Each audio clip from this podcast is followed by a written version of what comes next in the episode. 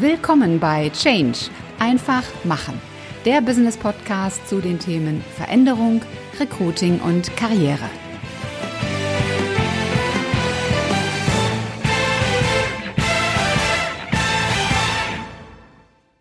Hallo, liebe Podcast-Community und schön, dass du wieder mit dabei bist bei einer neuen Folge in deinem Business-Podcast Change einfach machen. Mein Name ist Ulrike Winzer und heute gibt es den zweiten Teil meines Interviews mit Dr. Stefan Ebner von Google. Viel Spaß beim Zuhören. Wenn ich jetzt mal den Blick wegnehme von den produzierenden Unternehmen und den mhm. Dienstleistungsunternehmen, also von denen, die schon so lange am Markt sind und mal so auf die andere Seite gehe. Und wenn ich mir da angucke, die weltweit führenden Unternehmen, führend im Sinne von, wer hat denn die höchste Marktkapitalisierung, mhm, mhm, ähm, dann sind Ende 2019 da fünf amerikanische Unternehmen auf den Plätzen zwei bis sechs. Und das mhm. sind alles Unternehmen, die eben noch nicht so unbedingt riesig lange am Markt sind. Unter anderem ist auf Platz vier auch äh, das, das, der Mutterkonzern von Google, nämlich Alphabet, vertreten. Und mhm. das einzige Digitalunternehmen oder das, das einzige deutsche Digitalunternehmen, das ist SAP und die tauchen dann auch erst auf Rang, ich glaube, 51 auf. Mhm. Ähm, was ist aus Ihrer Sicht die, die Ursache dafür, dass hier andere Länder, speziell auch die USA, so viel stärker sind als Deutschland? Ja, also ich glaube erstmal, dass der Vergleich nicht ganz fair ist. Weil wenn man sich die, die Top 5 anschaut, dann sind das alles Unternehmen, die heute eher als Mischkonzerne zu sehen sind, also als reine, ähm, natürlich schon Digitalunternehmen, aber wenn man sich das Produktportfolio anschaut, ist das natürlich von der Ausrichtung inzwischen was ganz, ganz anderes. Und SAP mhm. ist natürlich sehr, sehr stark äh, fokussiert auf Enterprise Business Software. Und dafür stehen sie, würde ich sagen, sehr, sehr äh, revitabel da. Ähm, aber natürlich ist eins äh, entscheidend, die großen Player haben in dem Falle ähm, frühzeitig ein was erkannt und das ist die Plattformökonomie beziehungsweise der Netzwerkeffekt. Mhm. Und ich glaube, da ähm, kamen natürlich ein paar Dinge zusammen und das ist ja auch das, was, was schon so oft diskutiert wurde. Ähm, natürlich äh, viel mehr höheres Risiko, ähm, die Investmentstrukturen sind anders. Das heißt, wesentlich einfacher da auch an, an Gelder zu kommen, die Dinge groß aufzubauen. Und da tun wir uns hier nach wie vor ein bisschen, äh, ein bisschen schwer. Es ist deutlich besser geworden in den letzten Jahren. Ähm, aber äh, wenn man jetzt vergleicht, ähm, ein, ein kleines Startup, und ich habe gerade einen Freund, der, ähm, der eins gegründet hat, äh, mit der Idee würde er hier in Deutschland keine 50.000 Euro bekommen und äh, quasi in den USA geht's dann gleich in den Multimillionenbereich. So, und mhm. das ist ähm, das ist natürlich schon äh, extrem und deswegen glaube ich, dass mit guten Ideen es nach wie vor hier schwierig ist, ähm, die entsprechenden ähm, das entsprechende Kapital und die entsprechenden Leute auch zu finden. Das sicherlich, aber das ist so auch wieder diese grundsätzliche gesellschaftliche Thematik, wie wir an solche Sachen herangehen. Aber generell glaube ich, dass, ähm, dass es besser geworden ist und auch besser wird. Ähm, hoffe ich, dass wir jetzt nicht einen sehr starken Rückschritt machen ähm, hinsichtlich dieser ganzen Covid-19-Thematik, dass jetzt wieder andere Dinge wichtiger werden. Aber ähm, na gut, wir werden sehen. Also also ich glaube, ich glaube auch, dass es ähm, einiges so an, an, an guten anderen Beispielen gibt, die einfach nicht ja. so bekannt sind auch in, in den Medien wie eben gerade diese großen. Also ein Beispiel, was mir einfällt, ist das Musikhaus Thomann. Mhm. Ähm, die sind, äh, die, die machen alles, was Musikinstrumente, äh, Technik für Tonstudios oder für Podcasts. Äh, also ich habe mein ganzes Podcast-Equipment dort bestellt. Mhm. Ähm, die sind äh, führend in diesem Thema und die sind stärker und größer als Amazon in diesem Kontext. Das weiß man nur gar nicht. Die sitzen, ja. ähm, ich weiß jetzt nicht, ob es Baden-Württemberg oder Bayern ist, also man möge mir das nachsehen. Also die sitzen hier in Deutschland, ist ein gewachsenes Unternehmen und die haben rechtzeitig diesen, diesen Zug erkannt. Mhm. Ähm, oder das Thema Podcast. Äh, ich hoste meinen Podcast bei Podigy, ist auch ein deutscher Anbieter. Ähm, viele hosten bei Libsyn, was ein amerikanisches Unternehmen ist. Also es gibt sehr wohl diese deutschen Initiativen. Ähm, sie trommeln, glaube ich, nicht so viel, ja. wie die Amerikaner das ja. haben. Ja, das ist gut möglich, ja. Ähm, jetzt ist gerade auch im Moment ähm, angesichts von, von Corona, aber auch generell das Thema Gesundheitswesen ja auch sehr mhm. bedeutsam im Kontext digitale Transformation. Und das ist ja auch so ein bisschen Steckenpferd von Ihnen, äh, ja. Gesundheitswesen und Digitalisierung. Was wird aus Ihrer Sicht so in den nächsten Jahren da noch alles passieren? Also ich glaube generell, dass, der, dass das Gesundheitswesen vor der größten Veränderung in, in der Geschichte steht. Also die, die Veränderungen werden äh, wahrscheinlich äh, größer sein als die Einführung von, von Strom im Gesundheitswesen. Was wenn man da, das? das? Das heißt, dass alles das, was wir, wie wir es heute kennen, eigentlich auf links gedreht wird. Also getrieben durch unterschiedliche Bereiche. Also einmal ähm, wird es eine komplette technologische Disruption in dem Bereich geben. Ähm, das heißt, wir gehen weg von diesem Gießkannenprinzip und heute ist das ja so. Also es werden in großflächig immer Antibiotika rausgegeben oder ähm, es werden Impfungen getrieben, ähm, ohne dass jetzt vielleicht der Einzelne davon betroffen ist. Also diese komplette mhm. Gießkanne wird eigentlich verschwinden und wir kommen mehr in diesen Bereich individu individualisierte Medizin, individualisierte mhm. Prävention. Mhm. Und das natürlich, wie gesagt, sehr stark getrieben durch diesen technologischen Aspekt. Also beispielsweise mhm. durch, durch Apps. Und da gibt's ja heute schon wirklich ähm, erstklassige Produkte, beispielsweise ähm, Prävention, wenn ich äh, Rückenschmerzen habe, dass mir eine App immer wieder sagt, ähm, wie ich meine Übungen machen soll. Bei Asthma beispielsweise, dass, äh, dass die Atmung abgehört wird, ob äh, sich das entwickelt hat. Ähm, in Indien ähm, sehr stark das Thema Prävention von Diabetes, was im Auge erkannt werden kann. Ähm, mhm. Und ähm, auch da gibt es riesige äh, Varianten. Ähm, ja. Dann sehen wir einen Bereich, der in den USA wieder mal extrem ähm, schon an, an Fahrt und auch an Bedeutung gewinnt, wo wir noch sehr weit von entfernt sind. Und da, das ist individualisierte Behandlungsstrategien zu entwickeln auf Basis des eigenen DNA-Fingerprints. Also das mhm. heißt, wird eine DNA-Probe ähm, entnommen und man kann dann relativ schnell schauen, ähm, gibt es beispielsweise Unverträglichkeiten gegen Penicillin oder wie hoch ist die Wahrscheinlichkeit, an Alterszucker zu erkranken. Und dann stimme ich quasi meine Behandlung auf diese, auf diese Sequenzen ähm, ab. Und ähm, die Kosten dafür sind in den letzten Jahren so extrem gesunken, dass man heute quasi für jeden Neugeborenen direkt eine, eine DNA-Probe nehmen könnte, um einmal für das ganze Leben schon abzustimmen, welche medizinischen Aspekte sind eigentlich ähm, zielführend oder sollte man eher unterlassen.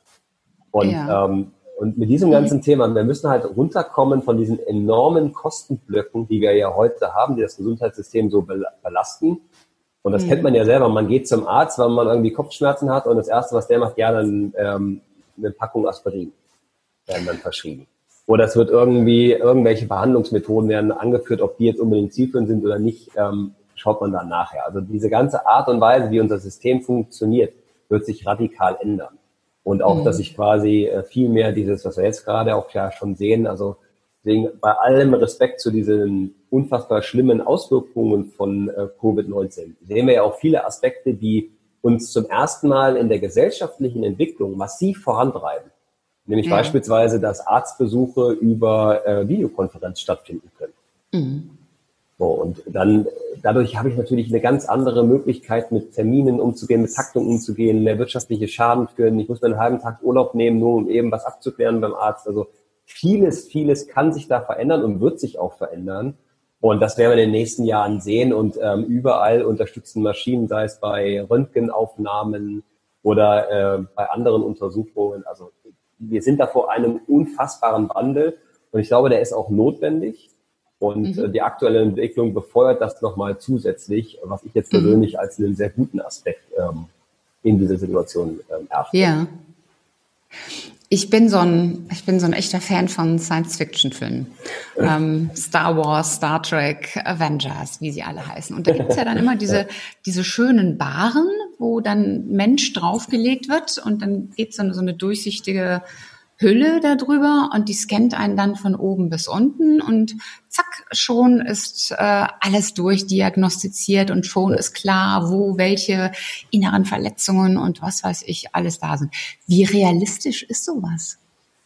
Oh, das ist schwer einzuschätzen. Also ich glaube, Ja, da sind wir ja schon noch wahrscheinlich ein bisschen von entfernt. Aber äh, wenn man einzieht, ist das ja, äh, wir sind quasi in so einer Exponentialentwicklung. Insbesondere, also ja. all, vieles davon ist halt äh, eben Software getrieben. Und ähm, in, in, in Software sind die Entwicklungszyklen so, so schnell und ähm, also werden deutlich schneller immer noch, so dass man eigentlich sagen kann, alles das, was man heute noch als Science Fiction sieht, äh, wird wahrscheinlich noch zu unserer Lebzeit Realität werden.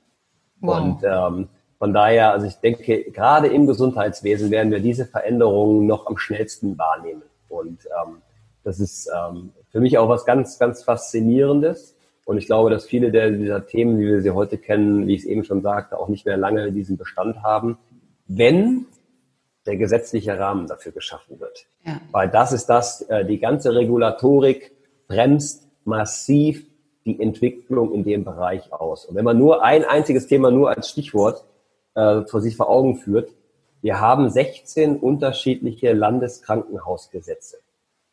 Das heißt, wenn ich versuche, quasi eine App oder ein neues Verfahren, was heute alles auf Basis von Daten funktioniert, in den Markt zu bringen, muss ich mich mit 16 einzelnen Landeskrankenhausgesetzen auseinandersetzen und schauen, wie die Gesetzgebung, wie die Datennutzungsbestimmungen sind. Und das kann nicht, also Föderalismus gut und schön, aber das kann nicht die Basis sein für einen Technologiestandort Deutschland, für einen Standort, der in der medizinischen Entwicklung äh, äh, führend sein will in der Welt, mhm. kann nicht die Basis sein. Ist das nur in Deutschland so oder ist das zum Beispiel auch in, in Amerika mit den vielen Bundesstaaten so? Ähm, also das, das kann ich nicht sagen, weiß ich nicht, aber ähm, ich glaube, ein ähm, Landeskrankenhausgesetz ähm, gibt es nur in Deutschland. Also ja. es wäre zumindest nicht bekannt, ähm, dass das auch in anderen Ländern so existiert. Ja. Jetzt ist Gesundheit und Digitalisierung ja immer auch so ein Thema, äh, was, was Datenschutz betrifft. Also mhm. gerade aktuell haben wir die Diskussion um die Corona-App und ähm, das ist ja auch immer so ein bisschen so, so, eine Gratwanderung zwischen oder ein Spagat zwischen, zwischen Privatsphäre und auch dem anderen Thema Gesundheit. Ähm, worauf sollte man denn in Deutschland achten, damit man diesen Spagat auch gut hinbekommt? Ja, also generell glaube ich erstmal, es ist überhaupt kein Widerspruch. Ähm, Schutz der Gesundheit und ähm, Einhaltung der Privatsphäre. Und ich bin mhm. auch selber der ähm, Auffassung, Schutz der Privatsphäre ist das allerhöchste Gut, was wir haben. Und das ganze Thema mit DSGVO, mit all den negativen Auswirkungen, hat es uns doch viel Positives gebracht. Und das muss man eindeutig so sehen. Ähm, ich sagte ja, es gibt keinen Widerspruch da drin, weil wir haben Möglichkeiten, mit beispielsweise Anonymisierung von Datensätzen dann auch weiterzuarbeiten. Nur das Problem ist, ähm, und dann kommen wir weg von diesem technologischen Aspekt, da sind wir wieder in der Regulatorik. Man streitet sich derzeit noch darüber, ob das Verfahren der Anonymisierung nicht schon eine Verletzung der Privatsphäre darstellt. Oh.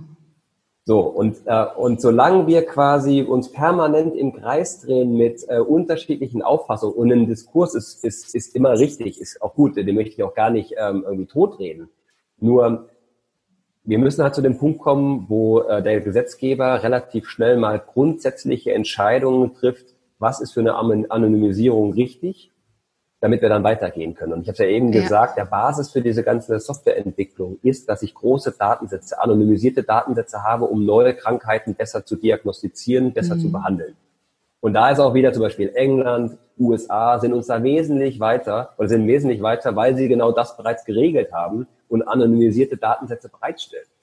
Mhm. Und damit komme ich natürlich da äh, dann auch voran. Und ähm, ich glaube, dass äh, insbesondere für Deutschland ähm, der Schutz der Privatsphäre ist absolut unantastbar, ist entscheidend.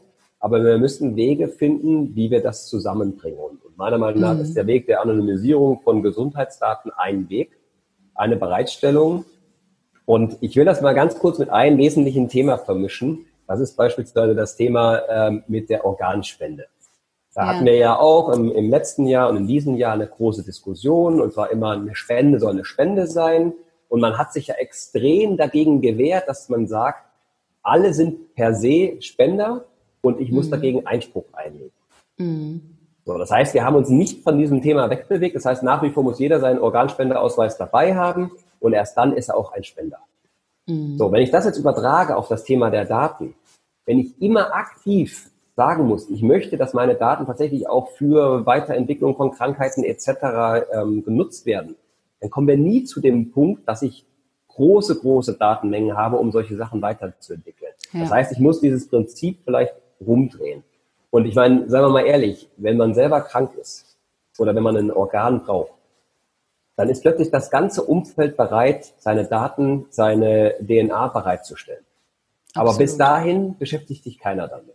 Und ich glaube, das ist so ein, auch wieder, das ist wieder ein gesellschaftliches Thema, wie wir damit umgehen, wie wir damit berichten. Und ich glaube, dass viele glauben, der Staat oder die Organisation oder wer auch immer wollen diese Daten für ähm, Science-Fiction basierende Filme, wo böse Dinge mit passieren, nutzen. Und ich glaube, da müssen wir ein bisschen aufräumen und auch einen Weg vorangehen, weil für die kommenden Jahre, für die nächste Pandemie oder was auch immer kommen mag, ja, meiner Meinung nach ein guter anonymisierter Datenbestand kann uns wesentlich dabei helfen. Nur dafür müssen halt die Rahmen geschaffen werden. Ja. Und, ähm, da sind wir und halt eben auch nicht immer schlecht. Und eben auch nicht immer das, das, äh, das Schlechte erwarten, sondern vor ja. allen Dingen auch das Positive sehen, was gemacht wird. Genau, ja. ja, absolut. Wenn ich jetzt so Veränderung ist für mich auch so ein, so ein Thema von, von jedem Einzelnen. Wir haben vorhin über das Thema Mindset ja auch gesprochen. Mhm. Ähm, welche drei konkreten Tipps könnten Sie oder können Sie meinen Zuhörern, Zuschauern geben? Was sollte jeder Mensch, jeder Mitarbeiter tun, um sich selbst in diesem Thema Digitalisierung weiterzuentwickeln? Und das ist ja, ja mehr als nur meine App runterladen. Ja. Was bringt wirklich einen Schub nach vorne? Also äh, das hört sich vielleicht ein bisschen ähm, äh, blöd an, beziehungsweise ähm, sehr ähm, geringfügig, aber das Wichtigste meiner Meinung nach ist erstmal, dass man sich Zeit reserviert. Dass man sich mhm. Zeit jeden Tag oder in der Woche reserviert, ein bisschen, um sich konkret mit dem Thema auseinanderzusetzen. Es gibt unfassbar viele Trainings mittlerweile, die auch alle kostenlos sind. Also, also keine Frage von, ähm, von Geld oder von Zugang ähm, sei es mhm. über YouTube, sei es über die ganzen Plattformen, die es so gibt, Udemy, Udacity, wo man sich wirklich mit tollen Trainings, tollen Material auseinandersetzen kann. Aber dafür muss ich mir auch ein bisschen Zeit reservieren. Und mhm. äh, das ist halt nichts, was ich mal eben so en passant mache, sondern ich muss mich wirklich äh, aktiv damit beschäftigen. Und ähm, der letzte Punkt ist, wenn ich dann quasi so einen Basis-Know-how aufgebaut habe, sich dann wirklich in seinem Umfeld selber immer wieder zu challengen also auf alle Abläufe oder die Prozesse mal draufzuschauen und dann mit dem neuen Wissen, was man schon erlangt hat, sich zu überlegen, okay, ginge das nicht vielleicht effizienter? Und dann quasi spezifisch sich für bestimmte Bereiche dann wieder weiterbilden. Ähm, mhm. Weil einfach nur sinnlos in, in eine Breite zu gehen, ist bei dem Thema äh, meiner Meinung nach sehr schwer. Also es gibt eine Grundausbildung, aber danach muss mhm. ich schon ein bisschen gucken, was interessiert mich denn eigentlich? Ich kann nicht überall der Experte werden. Vielleicht muss ich auch gar nicht der Experte werden, aber Zumindest gibt es vielleicht Bereiche, wo man sich äh, für interessiert. Und wenn man sich für was interessiert, wird man normalerweise sehr gut in diesen Dingen. Und dann kann ich spezifisch dafür mich ein bisschen ausbilden. Mhm. Und äh, das sind so meine, meine Empfehlungen, also wirklich auch Zeit reservieren, dann eine Basisausbildung und dann in den Feldern, in denen man sich sehr gut ähm, zu Hause fühlt und interessiert, ein bisschen in die Tiefe gehen. Mhm. Sehr gut. Und eine Plattform für Positives oder für, für Wissensaufbau und Wissenserweiterung ja. und Impulse ja. sind natürlich auch Podcasts. Auf jeden Fall. Ja, ich habe ähm, zum Abschluss Dr. Ebner habe ich äh, drei Fragen, die stelle ich alle meinen Gästen. Mhm. Ähm, erste Frage und da ist der Hintergrund, dass ich den Fokus eher auf Stärken lege und nicht darauf Schwächen wegzubekommen. Ja. Ähm, also mit Blick auf Stärken. Warum sind Sie gut in dem, was Sie tun? Ja, ich würde sagen, weil das, was ich tue, versuche ich immer mit Leidenschaft zu tun und dabei authentisch zu bleiben. Und ähm, ich habe das ja eben schon gesagt, äh, wenn man für was brennt, dann ist man normalerweise auch gut in diesen Dingen. Und äh, diese Leidenschaft für Dinge zu entwickeln, die auch wirklich gut zu machen, äh, das ist was, ähm, was mich, glaube ich, auch antreibt und was mich auch auszeichnet. Und ähm, ich sage ja immer ganz gerne, dass ich äh, äh, leicht entflammbar bin, äh, wenn ich da wirklich einen Nutzen drin sehe und dann aber auch äh, quasi wirklich investieren, Zeit investieren, ähm, Wissen aufbauen und dann wird man auch gut in den Dingen. Ja, ja sehr gut. Ja. Haben Sie ein persönliches Motto, ein Leitmotiv, so einen Satz? Hm, ja, ich würde sagen, also ganz generell ist das, sei, sei gut in dem, was du tust. Und dann gibt dich nicht mit dem Mittelmaß zu, zufrieden. Also ähm, es gibt ja immer dieses Pareto-Prinzip, das ist vieler, äh, vielerlei oder viel oft zutreffend, aber nicht bei dem, was einem besonders wichtig ist. Da sollte man mhm. sich nicht mit dem Mittelmaß zufrieden geben. Sehr gut. Und das, das Dritte, wenn Sie so auf Ihren beruflichen Lebensweg zurückschauen, was ist so die wichtigste Erkenntnis, die Sie daraus mitgenommen haben? Ich würde sagen, die wichtigste Erkenntnis ist äh, Fokus. Weil wenn ich einen Fokus für eine gewisse Sache entwickle, sage ich will diesen Bereich erreichen, dann muss ich wirklich gucken, dass ich da vorankomme und alles andere vielleicht auch mehr erst hinten anstelle. Ähm, und dann kommt man normalerweise auch vor, äh, voran. Und dann muss man natürlich auch das Spiel teilweise intelligent spielen, mit vielen ähm, Leuten sich connecten, Dinge ziehen, ähm, sich in die richtige Richtung ähm, weiterentwickeln. Aber ähm, ohne einen Fokus, ohne eine Ausrichtung ist das einfach so diffus, das kann da nicht vorangehen. Ja. Und wann immer ich eine, irgendwo auf irgendwas einen Fokus gelegt habe, dann ähm, war das irgendwann auch, ähm, ist auch zum Erfolg geführt. Ja, sehr gut. Ist auch ein ja. gut, guter Impuls oder ein guter, guter Tipp für die Zuhörer. Mhm. Ähm, letzte Frage, wenn man mit Ihnen zusammenarbeiten will, also wenn man zum Beispiel äh, Google als Partner gewinnen möchte, um die Themen KI nach vorne zu bringen, mhm. oder wenn man sie als Redner buchen möchte, wo und wie findet man sie? Genau, ähm, entweder natürlich über die gängigen sozialen Medien, also LinkedIn vor allen Dingen, äh, ein bisschen auch auf Xing. Ähm, und dann habe ich auch noch eine private äh, Webseite, wo es ein Formular gibt, ähm, www.stefan-ebener.com, Stefan mit F. Und ähm, da kann man auch ähm, mehr Anfragen schicken oder im Connect schicken. Freue ich mich natürlich immer drüber. Ja, sehr gut. Das werde ich aber auch alles nochmal in den Show Notes verlinken, damit ihr da den Zugriff habt. Das war's für heute. Ich hoffe, ihr konntet eine Menge tolle Ideen und auch Impulse mitnehmen für euch. Wirklich auch Dinge, die ihr konkret umsetzt und macht. Denn alles Podcast hören und alles Wissen zählt nicht, wenn ihr nicht auch wirklich tut. Ich freue mich, wenn ihr auch beim nächsten Mal wieder mit dabei seid. Und bis dahin seid großartig, macht einfach Change. Eure Ulrike Winzer.